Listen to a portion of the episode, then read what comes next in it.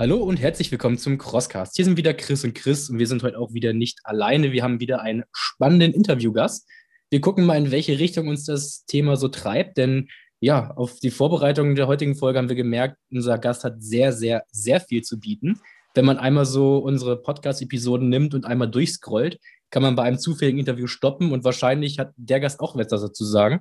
Wir hatten schon Body, äh, nee, Powerlifter, wir hatten Läufer, und deswegen sind wir auch auf unseren heutigen Gast gestoßen, denn es soll vor allem um das Thema Hybridathlet gehen. Dazu aber gleich mehr. Stell dich auch einmal näher kurz vor. Ja, hi erstmal. Ähm, ich bin Frank, ich bin, äh, ich muss gerade überlegen, noch 38 Jahre alt. Hauptberuflich bin ich Polizeibeamter und so im sportlichen Bereich ja, Hybridtraining nenne ich das Ganze. Seit 20 Jahren äh, betreibe ich Sport, laufen zwischen Marathons, also bin jetzt auch am Wochenende meinen 25. inzwischen gelaufen und betreibe aber gleichzeitig auch noch ähm, Powerlifting und Bodybuilding. Und wenn ich gleichzeitig sage, dann ist vielleicht so die Herbstsaison 2019 dafür ganz anschaulich. Da bin ich nämlich unter anderem an einem Tag bei der Deutschen Meisterschaft der GmbF, das ist ein Naturalverband im Bodybuilding, da stand ich auf der Bühne und einen Tag später habe ich dann äh, in Köln den Marathon gelaufen. Genau. Und so verknüpfe ich im Prinzip beides miteinander seit inzwischen knapp zehn Jahren. Marathons laufen noch nicht so ganz, aber das Laufen und das Krafttraining, ja, der Zeit kam so eins zum anderen und ich glaube, den Rest, den können wir hier so im Rahmen des Podcasts vielleicht besprechen. Ja, genau. Also auf das Wie the fuck ist das überhaupt möglich, äh, werden wir auf jeden Fall noch äh, zu sprechen kommen. Ähm, aus welcher Sportart kommst du original oder hast du schon immer alles gemacht? Mm, jein, wenn man das so beantworten möchte. Ich komme ganz ursprünglich aus dem Ring. Das heißt, ganz ursprünglich war ich mal ein kleines, dickes Kind und das ging so bis, was ich was, 15 so um den Dreh und äh, habe einen kleinen Bruder gehabt und den habe ich regelmäßig, ja, verprügelt ist vielleicht zu viel gesagt, aber man hat sich halt so gekappelt, ne? Und meine Mutter meinte damals zu mir, such dir irgendeine Sportart. Und ich habe das schon mal gehabt, da lief dann zufällig damals auf Eurosport irgendeine Europameisterschaft, Olympisches, Weltmeisterschaft, irgendwas in der Richtung muss gelaufen sein. Und es kam Ringen im Fernsehen. Ja, und damals zu so catchen und keine Ahnung was, das hat man immer schon mal ganz cool gefunden. Ringen hat nicht jeder gemacht. Und dann dachte ich mir, beginne ich mal damit. Und das war so mein Einstieg quasi in, in das Sportlerleben und war dahingehend auch ganz prägend gewesen, dass Ringen halt eine sehr athletische Sportart ist. Also Kraft ist wichtig, Ausdauer ist wichtig. Äh, Beweglichkeit ist wichtig, da kommen ganz viele Facetten tatsächlich zusammen. Habe natürlich mit 15, 16 dann sehr spät damit begonnen gehabt und äh, auch nicht so lange gerungen, ich sag mal drei, vier Jahre oder irgendwie sowas. Und dann kam die Bundeswehrzeit und dadurch hat sich das dann auch schon ein bisschen erledigt gehabt wieder. Aber so war der sportliche Beginn im Prinzip gewesen, was so ja, der Einstieg in den Sport angeht. Wie ist es dann dazu gekommen, dass du wirklich auch sagst, hey, ich laufe und ich laufe auch einen Marathon? Ich meine, wenn man sich so im Fitnessstudio mal umguckt, die meisten, die Richtung Kraftsport, Bodybuilding was machen, die setzen sich gerne mal maximal fünf Minuten aufs Fahrrad und keuchen, wenn sie eine Treppe hochkommen, weil die Voraussetzungen ja meistens nicht so gegeben sind. Wie ist es bei dir dazu gekommen? Ja, genau, Treppe hochgehen, das äh, vermeidet man ja, weil es vielleicht Katabol wäre. ähm, also zum einen natürlich ist man auf eine gewisse Art und Weise durchs Ringen schon geprägt gewesen. Ne? Ich sag mal, man hat dann gesehen und erlebt gehabt bereits, dass das auf eine gewisse Art und Weise möglich ist, eine, eine gewisse Grundathletik zu haben, ein, eine Optik vielleicht auch zu haben, die man gut findet. Ringen ist ja auch eine Gewichtsklassensportart, sprich, da versucht man auch nicht zu viel tote Körperfettmasse mit sich rumzutragen, um es mal so auszudrücken. Und hatte dann aber tatsächlich, als Bundeswehrzeit begonnen hatte, so den Fokus Powerlifting zunächst eigentlich gehabt. Einfach so ein bisschen aus dem Grund, ja, jetzt klar, so Muskeln aufbauen und so, das war schon immer cool und fand man auch selber gut. Habe ich jetzt nicht unbedingt das größte Talent für gehabt. Also es war jetzt nicht so gewesen, dass ich die Handel angeschaut habe und da wuchs der Bizeps von alleine. Und bin dann aber irgendwann halt aus Powerlifting gekommen, einfach um eine messbare Leistung zu haben. Das war halt für mich ganz reizvoll gewesen, weil da war klar gewesen, da gibt es eine Gewichtsklasse und da gibt es halt eine Zahl und wenn du die bewegst unter bestimmten Bedingungen, dann ist das äh, auf der ganzen Welt mit Athleten mehr oder weniger gleich messbar. Und das fand ich reizvoll. Und vom Powerlifting aus selbst, da dann verschiedene Wettkämpfe bestritten, ähm, mehr oder weniger ähm, eng den Sport verfolgt, im Sinne von auch eine Zeit lang dann keine Wettkämpfe mehr gemacht, aber weiterhin schweres Krafttraining und Powerlifting betrieben und kam dann 2009 zur Polizei. Und ähm, da war dann so ein bisschen so die, die lose Idee im Kopf gewesen, vielleicht irgendwann mal beim SEK irgendwie vielleicht äh, doch nochmal zu beginnen oder sonst irgendwas, so ein bisschen zu viele Rocky-Filme vielleicht auch als Kind geguckt, so ein bisschen in die Richtung. Und wusste dann, okay, du musst natürlich deine Ausdauer entsprechend dafür steigern und irgendwie verbessern und sonst irgendwas. Äh, weniger Krafttraining betreiben kam für mich gar nicht in Frage und so habe ich dann begonnen, beides im Prinzip miteinander zu verknüpfen. Und das waren tatsächlich auch Phasen gewesen, so ganz am Anfang im Polizeistudium, dass man mal zwei, drei Monate lang tatsächlich 13, 14 Einheiten am Stück trainiert hat. Das mache ich jetzt natürlich um Gottes Willen längst nicht mehr. Damals auch nur, ich glaube, drei Monate am Stück habe ich das durchgezogen gehabt und auch natürlich nicht jede Einheit voll ballern, sage ich mal so. Also es war jetzt nicht wie, dass man überall Vollgas gegeben hat, aber da ging das dann los, zumindest das Laufen und Krafttraining miteinander verknüpft wurden. Ich bin da 2010 ähm, mit einem Kumpel auch äh, meinen ersten äh, OCR, glaube ich, wird es ausgesprochen, gelaufen. Also sprich ähm, den Braveheart Battle, falls ihr ihn irgendwie kennt. Da den ersten mitgemacht. Ähm, das war auch mehr oder weniger so eine Wette gewesen, wie er schön in Schottenrücken, können wir vielleicht noch von erzählen. Das ist eine ganz schöne Geschichte eigentlich gewesen. Und ein halbes Jahr später oder ein Jahr später dann nochmal darauf folgend ein Halbmarathon gelaufen. So, und da aber nie Marathondistanz. Das war so ungreifbar gewesen auf eine gewisse Art und Weise. Immer noch so ein bisschen im Kopf gehabt, irgendwann mit 30 Mal Marathons laufen. Das habe ich dann verpasst gehabt. Also ich war dann schon über 30 gewesen. Und dann kam aber ein Kollege bei mir auf der Dienststelle, der selber den Marathon laufen wollte. Wäre auch sein erster gewesen und wir haben uns einfach gemeinsam vorbereitet gehabt und so ging das dann los. Habe danach auch erstmal wieder die Laufschuhe an die Nagel gehangen. Das war 2014 gewesen. Habe da gar keinen Bock mehr aufs Laufen gehabt. Ja, und dann hat sich das so nach und nach entwickelt. Und ich sag mal so, die, äh, die Liebe zum Marathonlaufen und da so voll drin sein und das Hybridtraining in der heutigen Weise im Sinne von Powerlifting, Bodybuilding, Hybridtraining, Marathonlaufen, das mache ich jetzt seit ja inzwischen drei Jahren. Ähm, in, in der Form, wie es jetzt angekommen ist im Prinzip. Nun unterscheiden sich ja meistens die Ansätze vom äh, Bodybuilding und vom Krafttraining schon äh, sehr stark. Ähm, was macht für dich die Faszination am Bodybuilding aus? Ich würde mich zum nächsten Mal auch überhaupt nicht als Bodybuilder irgendwie bezeichnen, obwohl ich selber viermal auf der Bühne stand, also von drei Wettkampfsaisons äh, viermal auf der Bühne in den Jahren gewesen würde mich aber selber niemals so bezeichnen. 2011 beispielsweise bin ich das allererste Mal auf die Bühne gegangen. Ähm, das war eine zweites Mal eine Trainingsphase, wo ich damals zehnmal die Woche trainiert hatte, auch alles Mögliche gemacht und ganz und gar nicht wie ein Bodybuilder ganz typisch trainiert, sondern ich bin schwimmen gegangen, bin laufen gegangen, habe gerudert auf dem äh, Ruderergometer, bin damals auch noch äh, meinen zweiten Braveheart Battle unter anderem in der Vorbereitung auch noch gelaufen und habe eigentlich alles Mögliche in dem Sinne gemacht gehabt und das Bodybuilding selbst im Sinne von wirklich irgendwie im Slip auf die Bühne stellen, mit brauner Farbe angemalt und irgendwie nur auf den Tag X hin hungern, das reizt mich, glaube ich, in dem Sinne so per se gar nicht. Mich reizt mehr das Training. Es das Training macht Spaß. Es macht, glaube ich, auch Spaß, auf eine gewisse Art und Weise mit sich selbst im Reinen zu sein, was so die Optik angeht. Auch wenn man in meinem Alter jetzt nicht unbedingt mehr im Schwimmbad irgendwie rumläuft oder sowas. Ähm, habe vorher schon lange nicht mehr gemacht, aber wenn man verheiratet ist, dann interessiert es eigentlich sowieso keinen, wie man aussieht, außer einen selbst vielleicht. Also man selbst ist nur für sich derjenige, für den man es macht.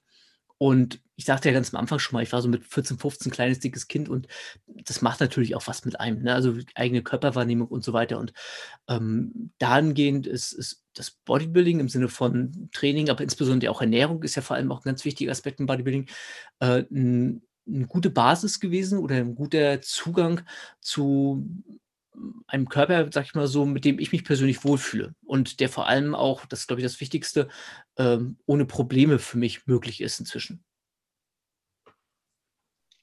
Bodybuilding ist ja dann oft, oftmals Verzicht und einfach striktes Halten an einen Ernährungsplan. Ich glaube aber tatsächlich, dass kein Bodybuilder nach so einer Wettkampfdiät auf die Idee kommt, nächsten Tag einen Marathon zu laufen. Warum hast du das gemacht und was hast du alles nach dem Wettkampf gegessen, damit das möglich war? äh, ich habe es erstmal gemacht, weil es geht. nicht, weil es klug war und nicht, weil ich das irgendwem empfehlen würde, sondern das war tatsächlich ja auf eine gewisse Art und Weise so ein kleines Experiment. Ich sagte ja schon Herbstsaison 2019. Das heißt, da gab es nicht nur die beiden Wettkämpfe, sondern ich hatte innerhalb von zehn Wochen bin ich fünf Marathons gelaufen. Ähm, unter anderem äh, noch in Berlin, in Philadelphia bin ich noch gelaufen, München, also verschiedenste Marathons im Prinzip. Bin zweimal in dieser Herbstsaison auf der Wettkampfbühne gewesen und noch einmal im Powerlifting-Wettkampf mitgemacht. Das war so die gesamte, die gesamte Herbstsaison 2019, lang, lang vor Corona, hat sich noch wer daran erinnert. Und die Geschichte mit dem äh, Marathon und Bodybuilding an einem Wettkampf, das war eigentlich, äh, oder an einem Wochenende, das war so ein halber Zufall, sag ich mal so. Ich habe ja so ein kleines Projekt, das nennt sich den 80 Marathons um die Welt. Da blogge ich auch drüber. Und es war dann damals so gewesen, dass ähm, im Prinzip der Köln-Marathon in, in Köln halt in einem bestimmten Datum war und die deutsche Meisterschaft der GmbF war halt in Siegen gewesen. Das ist ja relativ nah beieinander, einen Tag vorher. Und ich weiß heute tatsächlich gar nicht mehr, da müsste ich nochmal nachschauen, für was ich mich zuerst entschieden hatte. Aber ich dachte mir so, du kannst dich ja erstmal darauf vorbereiten, kannst erstmal ganz entspannt in die Diät reingehen. spricht ja eigentlich auch nichts gegen, ein bisschen leichter sein, du bist auch gleich mal schneller auf der Marathonstrecke und legst erstmal los. So und war dann tatsächlich auch mit einer für mich sehr, sehr guten Form auf der Bühne der GmbF. Ich habe damals den äh, dritten von 14 Teilnehmern gemacht gehabt, wobei ich glaube, die anderen sind danach nicht noch einen Marathon laufen gegangen. Und ich sag mal so, an und für sich, das klingt erstmal völlig Banane und völlig irgendwie auseinanderdriften und überhaupt nicht zueinander passend. Aber an für sich ist das ja erstmal gar nicht verkehrt. Man ist möglichst fettfrei, man ist äh, prall, was die Kohlenhydratspeicher angeht, dadurch, dass man halt für den Bodybuilding-Wettkampf geladen hat. Also voller geht die Muskulatur nicht mehr, was fürs Laufen ja auch nicht verkehrt ist. Ähm, man ist so leicht wie wahrscheinlich sonst nie, was auch fürs Marathonlaufen nicht verkehrt ist. Das aller, aller, allergrößte Problem ist aber die Dehydration und dass man halt seinen Natrium-Kalium-Haushalt durchs Entwässern mehr oder weniger durcheinander gebracht hat und ähm, ja, in eine nicht normale Lage gebracht hat. Und da war im Prinzip tatsächlich für mich mich die größte Herausforderung eigentlich am Folgetag bloß gewesen. Kohlenhydrate waren drin, Flüssigkeit reinzukriegen. Denn ähm, man, spiegelt so, man spielt so ein bisschen mit dem Natrium-Kalium-Haushalt, man lädt also Salz vorher, trinkt sehr viel, dadurch werden auch ähm, ein paar Hormone im Körper beeinflusst, die wiederum für eine verstärkte Wasserausschüttung sorgen. Das dauert nur ein, zwei Tage, dann normalisiert sich das alles, aber ich habe ja nicht ein, zwei Tage gehabt. Am nächsten Tag war ja der Wettkampf oder der Marathon gewesen. Ich glaube, irgendwie zwölf Stunden später oder so bin ich bereits an der Marathonstrecke gewesen. Und das hieß dann für mich in erster Linie ähm, Milchprodukte im Prinzip zu mir geführt, war bei McDonalds ganz normal gewesen, habe da äh, mich auch nicht überfressen oder sowas, sondern so wie ich Hunger hatte.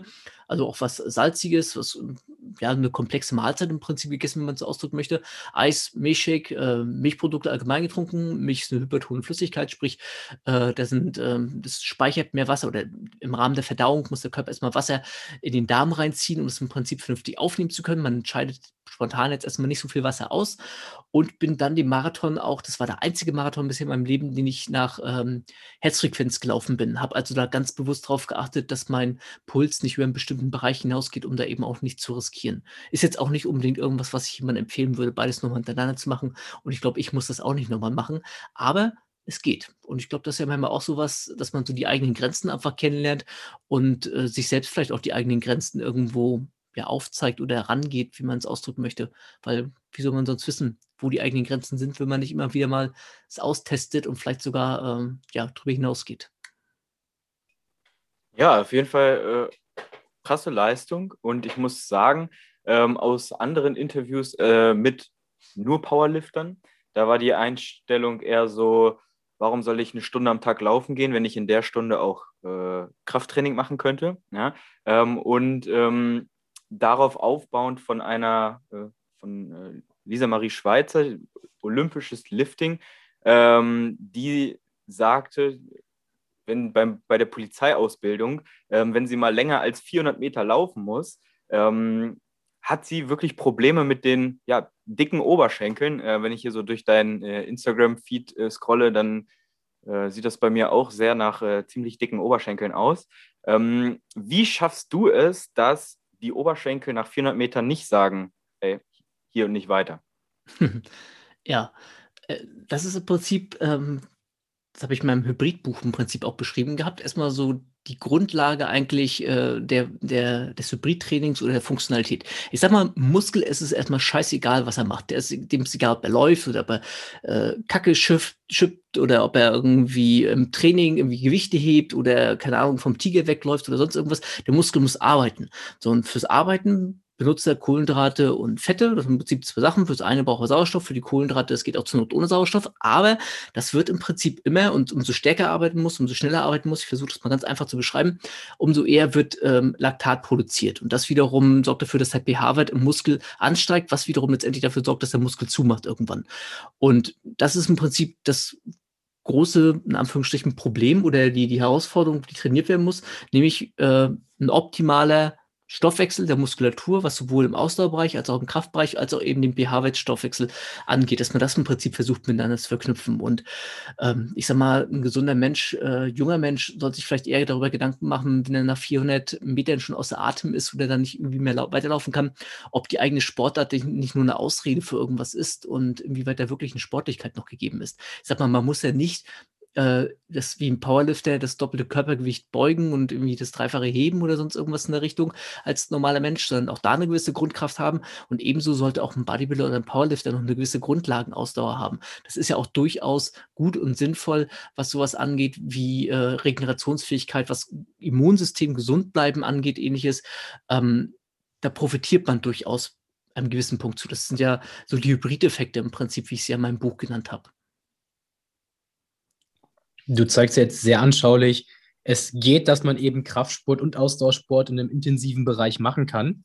Jetzt ist die Frage, inwieweit man das auf die Spitze treiben könnte. Sprich, kann ich wirklich einen Marathon unter 2,30 laufen und gleichzeitig im Powerlifting-Wettbewerb Maximalkraft heben und da gut vorne mit bestreiten? Oder gibt es da Grenzen? Ja, also erstmal wird das natürlich äh, in, in, der Form 230 werden die meisten von uns, selbst wenn sie nichts anderes machen, außer Marathon zu laufen, in ihrem Leben nicht laufen. Da spielt dann sowas wie, wie Talent und Genetik und Hebelverhältnisse und ähnliches mit hinein, ähnlich wie ein Powerlifting auch ab bestimmten Bereichen. Das ist ja dann auch die Genetik und ähm, die Hebelverhältnisse ein ganz wichtiger Punkt. Man sagt beispielsweise Marathonlaufen, dass so grob über den Daumen Leute, die da richtig Talent für haben, die auch so in die 230, 215 und sowas reinlaufen können, dass die den ersten Marathon ohne Training gut in der 330 laufen können. Und das ist ja schon eine Zeit, die einige erstmal bewältigen wollen müssen, beziehungsweise vier Stunden ist ja oftmals so die magische Zeit für, für Anfänger. Ähm, das heißt, selbstverständlich hat alles seine Grenzen. Und ab einem gewissen Punkt ist es eben auch tatsächlich so, dass mehr Muskelmasse auch schwerer macht. Ähm, sie äh, macht dadurch natürlich auch langsamer auf eine gewisse Art und Weise. Aber bevor wir in den Bereich reingehen und uns darüber Gedanken machen, irgendwie habe ich zu viel Muskelmasse oder ähm, äh, ja, ist meine Regenerations- oder ist, äh, sind irgendwie biochemische Prozesse, vielleicht wie es manchmal auch erklärt wird, auf kleinster Ebene, die da irgendwie konträr zueinander ablaufen würden, ist das größte Problem eigentlich eher, äh, dass das Training sich ab einem gewissen Punkt dann widersprechen wird. Wer zwei Stunden 30 laufen will, der muss halt auch locker im dreistelligen Bereich Kilometer ballern in der Woche. Und das kannst du nicht an ein, zwei Tagen in der Woche runterspulen. Also musst du drei, vier, fünf Mal, mehr vier und fünf Mal die Woche laufen gehen. Sondern wer vier, fünf Mal die Woche laufen geht, der kann natürlich nicht mehr zwei, drei, vier, fünf Mal die Woche heben, wo er sein Maximum dann rausheben kann. Das heißt, wenn man ein Hybridtraining in dem Sinne umsetzen möchte, ähm, dann wird man nicht drum herum kommen, Kompromisse einzugehen und vielleicht sein genetisches Maximum nicht zu 120 Prozent auszureizen. Aber das habe ich auch schon ein paar Mal gesagt gehabt. Ich glaube, unterm Strich am Ende des Tages interessiert es kein Schwein, ob ich 10 Kilogramm äh, oder auch meinetwegen 10 Prozent mehr beuge und mehr hebe und mehr drücke oder ob ich 10 Prozent schneller laufe. Da fragt mich keiner nach.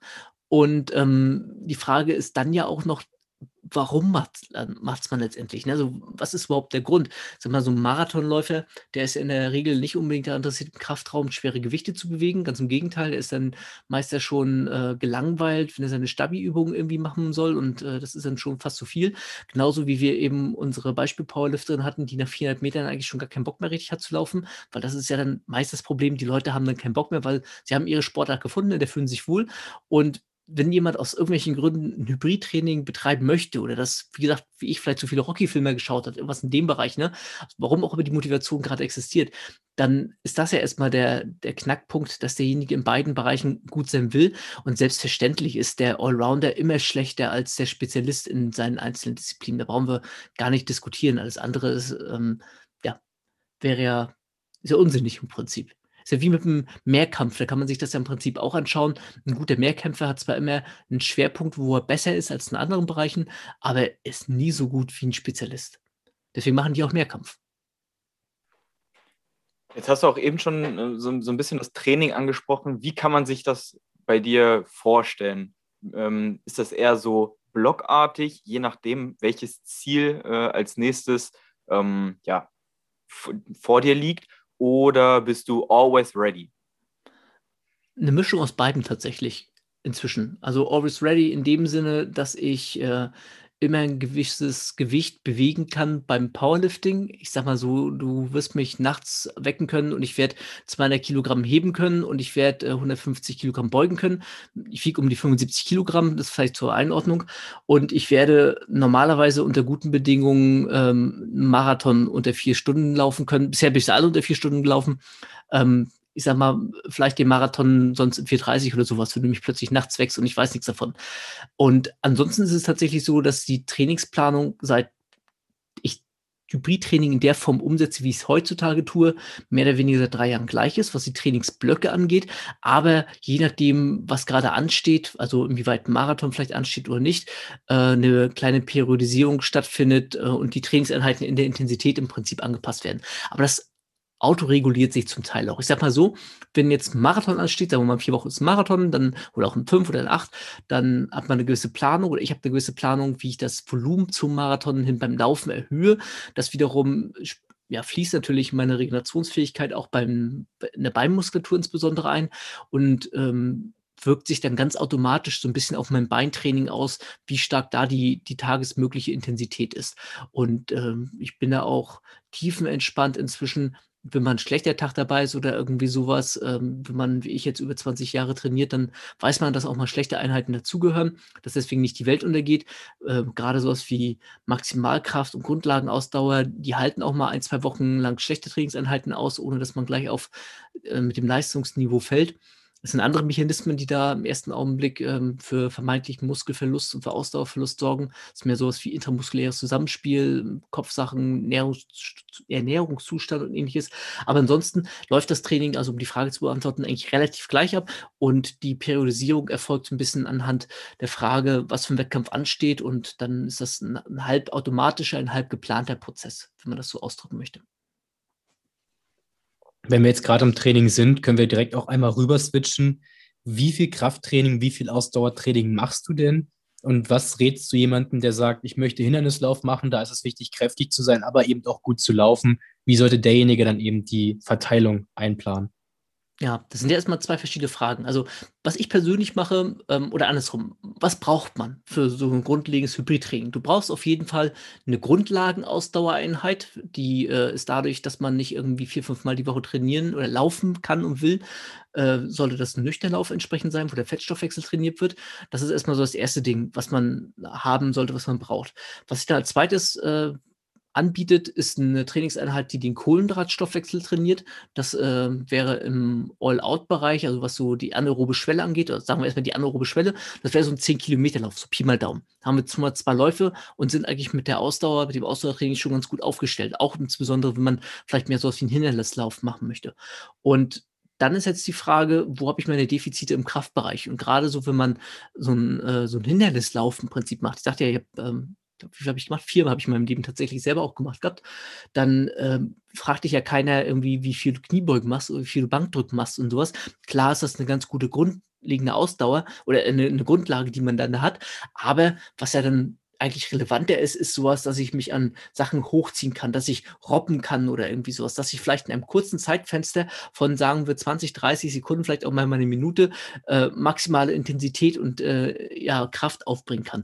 Und das wiederum bedeutet, dass ich dann tatsächlich äh, jemanden, der Hindernislauf begehen würde, Krafttraining in einem Bereich empfehlen würde, beziehungsweise auf eine Art und Weise, wie ich sie Conditioning-Training nenne. Das ist eine fünfte Einheit, die ich mache, neben zwei Ausdauer- und zwei Krafteinheiten, mache ich eine Conditioning-Einheit und da wird dann sowas trainiert wie ähm, Freeletics, was vielleicht viele kennen, oder verschiedene Zirkeltrainings, sowas in dem Bereich. Das heißt maximal 15 bis 20 Minuten durchgehend maximale Intensität, also kein Tabata oder irgendwie sowas, sondern wirklich durchgehend maximale Intensität, denn das belastet zum einen die Muskulatur, trainiert gleichzeitig äh, den pH-Stoffwechsel.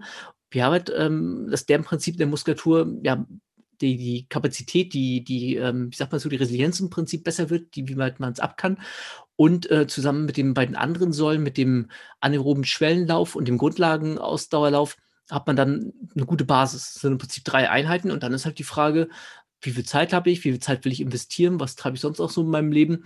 Ähm, alles, was darüber hinausgeht, hilft ja natürlich. Ne? Das kann dann sowohl richtiges Krafttraining sein, als auch eben vielleicht Bereiche wie Yoga, Pilates, irgendwas in der Richtung, Stabi-Übung. Das ist dann eine Frage so ein bisschen vom einzelnen Athleten, der einzelnen Athletin, äh, wo die Schwierigkeiten sind, sag ich mal so, wo jemand die größeren Baustellen hat. Ich würde mich da immer an den eigenen Baustellen so ein bisschen orientieren. Das schwächste Glied in der Kette ist immer das, was gestärkt werden sollte.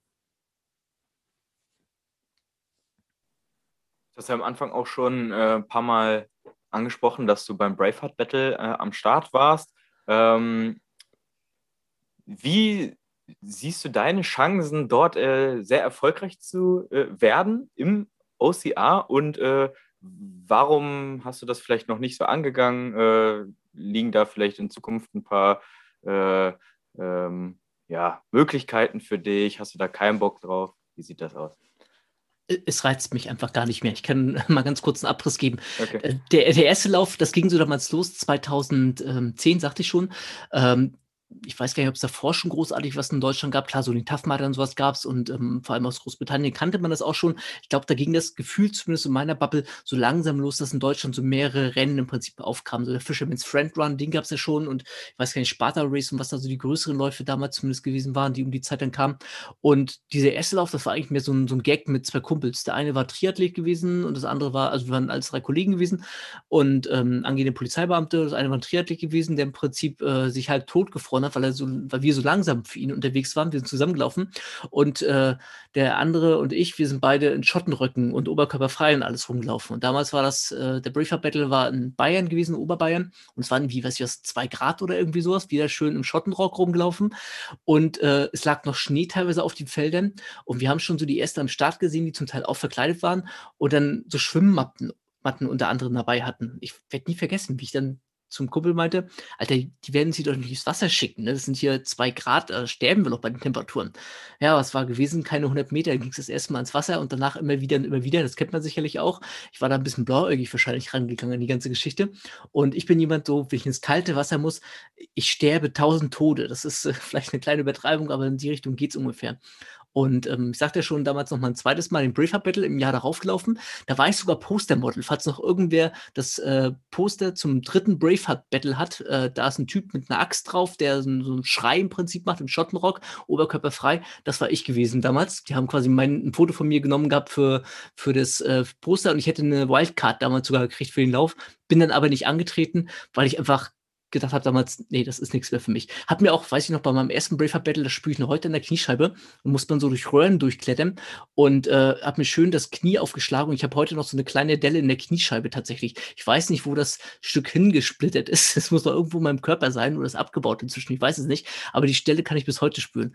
Und hatte damit dann so ein bisschen eigentlich abgeschlossen mit der ganzen Geschichte, bin dann nochmal im Sommer mit Kollegen nochmal in Lauf gelaufen, der hieß Motorman Run ähm, ich weiß gar nicht, ob es den noch gibt, weil da war wirklich tatsächlich so ein Weichspül-Hindernis-Run, äh, muss man, fand ich zumindest so ein bisschen, insbesondere so im Vergleich zu dem, was beim Braveheart Battle gewesen ist. Und bin dann äh, 2019 habe ich eine Wette eingelöst. Ähm, bin ja unter anderem promovierter Soziologe und äh, ein Kumpel von mir hat in Physik promoviert und der hat mir bestimmt zwei, drei Jahre lang in den Ohren gelegen und gesagt, hier kommen, wir müssen noch mal einen machen und hin und her. Und ich war so, ich habe keinen Bock mehr auf den Scheiß, ne? lass mich in Ruhe damit. Und ich habe ihm dann irgendwann gesagt gehabt, du hier, wenn der ganze Dreck mit der Promotion durch ist und ich den Doktortitel habe, dann ist mir alles egal, dann laufe ich mit dir auch aus dem Rennen hin und her. Wenn wir es beide geschafft haben, dann machen wir das. Ja, ähm, ich war vor ihm fertig geworden. Als er fertig war, hat er sich sofort bei mir gemeldet. Ich habe gesagt, äh, versprochen, versprochen ist versprochen, das äh, wird eingehalten. Und dann sind wir nochmal die Neuauflage, die, oh, jetzt will ich nicht lügen, 2018 meine ich war es gewesen, ja, 2018 ähm, nochmal aufgelegt war, bin ich eine Woche vor dem Graz-Marathon damals äh, den ja, neu aufgelegten Braveheart Battle, Battle of the Brave, glaube ich, haben es damals da genannt gehabt, gelaufen. Wobei der ich fand den äh, von der Strecke war länger, aber äh, weniger anspruchsvoll als damals den Braveheart Battle selbst. Aber ich sag mal so, diese richtig Bekloppten, ne, die da wirklich lospacen und, also Bekloppten im positiven Sinne, die wirklich lospacen und wirklich da fantastische Zeiten hinlegen, äh, da weiß ich nicht, da, da fehlt mir, glaube ich, bin auch nur 1,74 groß, vielleicht auch nochmal so der ein oder andere Zentimeter, wenn es darum geht, irgendwie sich aus einer Grube rauszuziehen oder irgendwie sowas, was da teilweise an Hindernissen sind.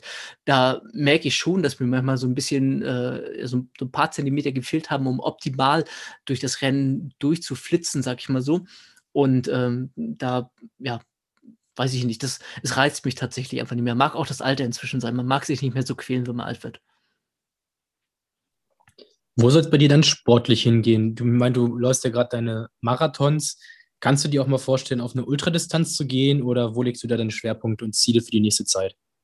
Äh, ich bin letztes Jahr ein Ultra gelaufen. Da bin ich das erste Mal, ich komme aus Schwerin ganz ursprünglich und da gibt es einen schönen Ultra, der heißt äh, ich weiß gar nicht, Siebenseen Trail heißt der. Und der geht quasi 61 Kilometer um den Innen- und Außensee von Schwerin. Das war mein erster Ultra gewesen. Und wäre den eigentlich jetzt im März auch noch ein zweites Mal gelaufen, der wird jetzt Corona-bedingt verschoben, macht den dann im August. Also ich bin inzwischen auch schon bei der Ultrastrecke angekommen und sagt ja auch immer so, umso älter man wird, dann wird man umso langsamer, aber dafür läuft man dann umso längere Strecken. Und äh, ich möchte nichts ausschließen. Wahrscheinlich laufe ich irgendwann auch mal so einen 100 Kilometer Lauf oder irgendwas was Beklopptes. Da gibt es ja wirklich die und unfassbarsten Sachen. Aber ich glaube, erstmal 80 Marathons voll machen, das wären jetzt Stand heute immer noch 55 weitere. Äh, das ist auch erstmal ein Ziel, was geschafft werden will. Äh, in 80 Marathons um die Welt, hast du vorhin auch schon angesprochen, äh, so ein kleines Projekt von dir. Äh, was hat es damit auf sich? Das ging im Prinzip los. Ich sagte ja schon, nach dem ersten Marathon 2014 habe ich die Laufschuhe in den Nagel gehangen. Ich habe da bestimmt dann, was weiß ich, einen Monat lang bin ich gar nicht gelaufen und dann ein halbes Jahr lang maximal fünf Kilometer. Also wirklich nichts Richtiges mehr gemacht, weil ich so die Fresse voll hatte vom Laufen. Dann war ich 2016 nochmal Marathon gelaufen. 2017 hatte ich mich vorbereitet und bin dann kurz vorher erkrankt und bin ihn dann nicht gelaufen, was mich auch ein bisschen geärgert hatte. Und bin dann 2018 meinen dritten Marathon gelaufen. War da am Start, das war in Hannover gewesen. Und dann stand so ein Typ vor mir, ich sag mal, Udo oder irgendwie sowas, äh, weiß gar nicht mehr, wie er richtig hieß. Und der hat auf dem T-Shirt hinten stehen gehabt, Udo läuft um die Welt, äh, ich sag mal Barcelona, New York und bababa und jedes Jahr Hannover. Und das fand ich irgendwie geil. Und dann war das wie so der, der Kreisel von Inception, sage ich immer, dass das quasi bei mir so, ein, so einen Gedanken gepflanzt hatte. Und dann dachte ich mir irgendwann, Mensch, so Marathons laufen, da siehst du viel von der Strecke und so weiter und so fort. Äh, du warst noch nie großartig verreist oder sowas. New York wäre doch mal ein geiles Ziel. So Bucketlist-mäßig gleich New York Marathon. Ja, gemacht, getan, New York angemeldet. Und New York war ein halbes Jahr später ungefähr. Und dann ging es so langsam los mit den Gedanken. Ich sagte, wie so ein Kreis bei Inception. Dann dachte ich, hm, New York und könnte auch noch woanders hin und so weiter und 80 Marathons in die Welt, das ist eigentlich ein ganz witziger Name für ein Projekt. Habe dann damals im August 2018 den Blog begonnen gehabt. Und dann dachte ich mir, wenn du, wenn du diese 80 Marathons laufen willst, dann willst du auch immer fertig haben, du musst ja irgendwann mal beginnen damit. Und dann habe ich geguckt, wo kannst du noch irgendwie Marathon laufen, habe mich dann äh, für Graz angemeldet, was einen Monat vor New York war. Und dann lief die Vorbereitung so gut, dass ich mir dachte, Mensch, ist ja noch vor Graz irgendwas? Und dann ging es im Prinzip los im September 2018, bin ich den Kassel-Marathon gelaufen, das erste Mal quasi außerhalb der heimischen Gefilde, wenn man es so ausdrücken möchte, also ich wohne in, bei Hannover inzwischen und äh, ja, bin dann Kassel gelaufen, äh, Graz, New York, weil das alles gut lief. Dann im ersten Jahr auch gleich Pisa noch mit dran geschlossen im Dezember. Und äh, 2019, bevor es dann quasi losging mit Corona, bin ich, ich meine, 14 Manns gewesen, 14 Marathons in verschiedensten Ländern gelaufen. Genau. Und letztes Jahr war ja ein bisschen sehr viel Corona. Dieses Jahr haben wir immer noch Corona. Ähm, ich habe jetzt letztes Wochenende meinen ersten eigenen Marathon veranstaltet gehabt, also mit Leuten, die noch mitgelaufen sind. Und äh, spul oder äh, hoffe, nächsten Monat so eine kleine Randveranstaltung bei Potsdam mitnehmen zu können, sodass jetzt langsam wieder die Marathons hinzukommen und dann spätestens ab dem Herbst sich alles wieder normalisiert hat. Aber das so erstmal so das kleine Bucketlist-Ziel, sag ich mal so 80 Marathons um die Welt und vielleicht kann man ja ab dem Herbst auch wieder woanders hinreisen, zumindest irgendwie europäisches Ausland oder sowas. Wie sieht bei dir deine Verpflegung bei einem Marathon aus? Wahrscheinlich verbrennst du sehr viel Energie während so einem Lauf. Was nimmst du da alles mit? Na, erstmal ist es ja eigentlich, eigentlich mal gar nicht so viel Energie im Sinne von, dass wir alle ja mehr als genug Fett mit uns rumschleppen. Ähm, ich sag mal, das, das Wichtigste ist eigentlich in erster Linie, dass man vorher vernünftig trainiert hat, vernünftig den Fettstoffwechsel trainiert hat und dann natürlich Wettkampf ist kein Training, da dann entsprechend äh, die Kohlenhydratspeicher voll sind und insbesondere die Leberspeicher voll sind. Denn das ist eigentlich das größte Problem. So dieser Mann mit dem Hammer, wenn er kommt, dann liegt es in erster Linie eben daran, das hat man vielleicht auch schon mal beim Hindernislauf gehabt, dass im Prinzip der Blutzuckerspiegel so stark abgesunken ist, dass die Leber im Prinzip nicht mehr daherkommt, um den Blutzuckerspiegel Spiegel stabil zu halten, sodass man eben, ähm, je nachdem, was man verträgt, das ist durchaus ein bisschen individuell, vorher am Tag vorher ausreichend essen sollte, jetzt auch nicht überfressen oder irgendwie sowas, aber ausreichend essen sollte. Und ähm, dann ist es eine Frage eben von Verträglichkeit und wie man klarkommt mit der ganzen Geschichte. Ich persönlich, äh, bei mir ist es so ein bisschen Tradition inzwischen, dass ich so zwei Stunden vom Start ähm, normal frühstücke. Also normalerweise frühstücke ich gar nicht, aber dann frühstücke ich, auch wenn ich keinen Hunger habe. Dann gibt es halt wirklich tatsächlich zwei Brötchen, Eier, äh, 'n bisschen Quark, Joghurt, irgendwas in der Richtung. Also, äh, das kriegt man ja quasi überall auf der Welt in den Hotels und deswegen habe ich mir das so 'n bisschen angewöhnt, weil ich damit ganz gut klarkomme. Und beim Rennen selbst dann, äh esse ich ganz gerne diese Strobel-Waffel oder wie die heißen, diese Karamellwaffeln im Prinzip, die, da stehe ich irgendwie drauf, keine Ahnung. Äh, davon esse ich drei Stück während des Laufes. Das ist eigentlich so meine einzige Ernährung, die ich großartig während des Laufens mache, auch gar nicht irgendwie aus, äh, keine Ahnung, äh, irgendwelchen abgespaceden wissenschaftlichen Gründen oder sowas, sondern die schmecken mir einfach. Ich komme klar damit mit diesen Waffeln, da wird mir nicht schlecht von oder sowas. Und äh, ansonsten ist halt Trinken tatsächlich das deutlich Wichtigere, auch beim Marathonlaufen. Und insbesondere so bei mir, das, da kommt es wieder hinzu, wenn man ein bisschen muskulöser ist, sag ich mal so, da kann auch das Schwitzen ein bisschen stärker nochmal sein. Dann ähm, macht sich der Flüssigkeitsverlust gerade beim Laufen recht schnell bemerkbar. Und äh, da muss ich tatsächlich eher ein bisschen aufpassen, dass ich ausreichend Flüssigkeit reinkriege, beziehungsweise habe das Problem bei dem warmen Lauf, da kriege ich in der Regel eigentlich gar nicht genug Flüssigkeit rein. Ich äh, schwitze immer zu viel aus, was dann hinten raus manchmal ein Problem werden kann, für mich persönlich. Ich würde ganz gerne nochmal äh, auf deine Bücher zu sprechen kommen. Ähm, insbesondere jetzt der Hybridathlet. Ähm, worum geht es da? Wir haben jetzt schon ein bisschen über den Hybridathleten gesprochen, aber für wen ist dieses Buch gedacht? In erster Linie eigentlich so für die Leute, die mich andauernd gefragt haben, wie trainierst du eigentlich? Weil daraus ist das eigentlich so ein bisschen entstanden, dass äh, ich A, diese Frage immer wieder bekommen hatte und ähm, ich selbst äh, betreibe ja auch ein, ein kleineres Patreon-Podcast-Projekt und hat es da mehr oder weniger gecrowdfundet gehabt. Das heißt, ich habe den Leuten angeboten gehabt, hier kommt, ich mache euch Folgen zu der ganzen Geschichte, parallel schreibe ich das Skript, mit der Bedingung eben, dass ich dann daraus mal ein Buch mache, weil ich jetzt nicht davon ausgegangen wäre, dass ich da jetzt so viel vom verkaufe. Inzwischen äh, trägt es sich aber selbst. Also ich sag mal so in dem Sinne, ähm, da geht man ja doch in, Vorleistung, was äh, ja, Korrekturkosten und sowas angeht. Also ähm, ich lasse es entsprechend Korrektur lesen und hin und her. Dann liegt man erstmal einen kleinen vierstelligen Betrag aus und der muss erstmal reinkommen wir mit dem Buch. Und da war ich ein bisschen ja, defensiv, sag ich mal so. Trainingsbücher ist jetzt nicht unbedingt das, was die Leute, Leute unbedingt kaufen. Aber äh, das Thema ist, glaube ich, okay genug scheinbar, dass es zumindest ein paar sich in den letzten äh, Monaten gekauft haben. Ungefähr ein halbes Jahr ist jetzt draußen. Und Hybridathlet selbst, das ist ein Begriff, den habe ich selber mir gar nicht ausgedacht, falls es irgendwer da draußen jetzt schon mal äh, sich jetzt gedacht hat. Wie kann das sein, dass er diesen Begriff nutzt? Der kommt eigentlich von Alex Viada. Das ist ein Typ, der, äh, glaube ich, mehr als nur ein paar Proteinshakes trinkt, um seine Muskeln aufzubauen. Ähm, der wiederum Triathlon und Powerlifting miteinander verbindet in den USA. Und ich, ich, kannte die nicht, aber zu mir meinte mal jemand, als ich quasi Marathons begonnen habe zu laufen und Powerlifting-Wettkämpfe weiterhin gemacht habe, Mensch, das ist ja ein richtiges Hybrid-Training, was du da machst. Und ich fand den Begriff einfach geil. Den gab es bei Instagram damals noch nicht, dann habe ich mich da Hybridathlet äh, meinen Account umgenannt gehabt und ähm, bezeichne das Ganze seitdem einfach so, weil ich sonst auch keinen Begriff dafür gehabt hätte, das irgendwie, ja, irgendwie zu bezeichnen. Und so erschloss sich oder so begann das im Prinzip dann alles und äh, auch dieser Name für dieses Buch. Und das Buch richtet sich im Prinzip an Leute, die Krafttraining und Ausdauertraining miteinander kombinieren wollen. Ähm, ich erkläre im Prinzip auf, wie ich hoffe, vernünftige, praxisbezogene Art und Weise, ähm, worauf es ankommt, wie sich das Ganze zusammensetzt. Es geht los aus der Kraftperspektive, das ist eine kleine didaktische Art und Weise auch. Man könnte auch aus der Ausdauerperspektive kommen, aber ich komme selbst aus dem Kraftsport, also geht es damit im Prinzip los. Erkläre, wie Krafttraining funktioniert, wie Muskelaufbau funktioniert, was man da im Prinzip ähm, wissen muss, worauf es ankommt unterm Strich und leite daraus dann Schritt für Schritt im Prinzip äh, einen Trainingsplan her. Dann kommt der Ausdauerteil, ich erkläre die Vor- und Nachteile im Sinne von, wo ergänzt sich Ausdauer- und Krafttraining, wo, ähm, wo gibt es im Prinzip die negativen Effekte? Ich nenne es dann Kardiokannibalismus unter anderem. Und ähm, unterm Strich kriegt man dann eine Jahresplanung an die Hand in drei Phasen. Man kann also auch an unterschiedlichen Stellen einschreiten, oder äh, einschreiten, ich meine gesagt, äh, ein, reingehen in die ganze Geschichte, wenn man so möchte.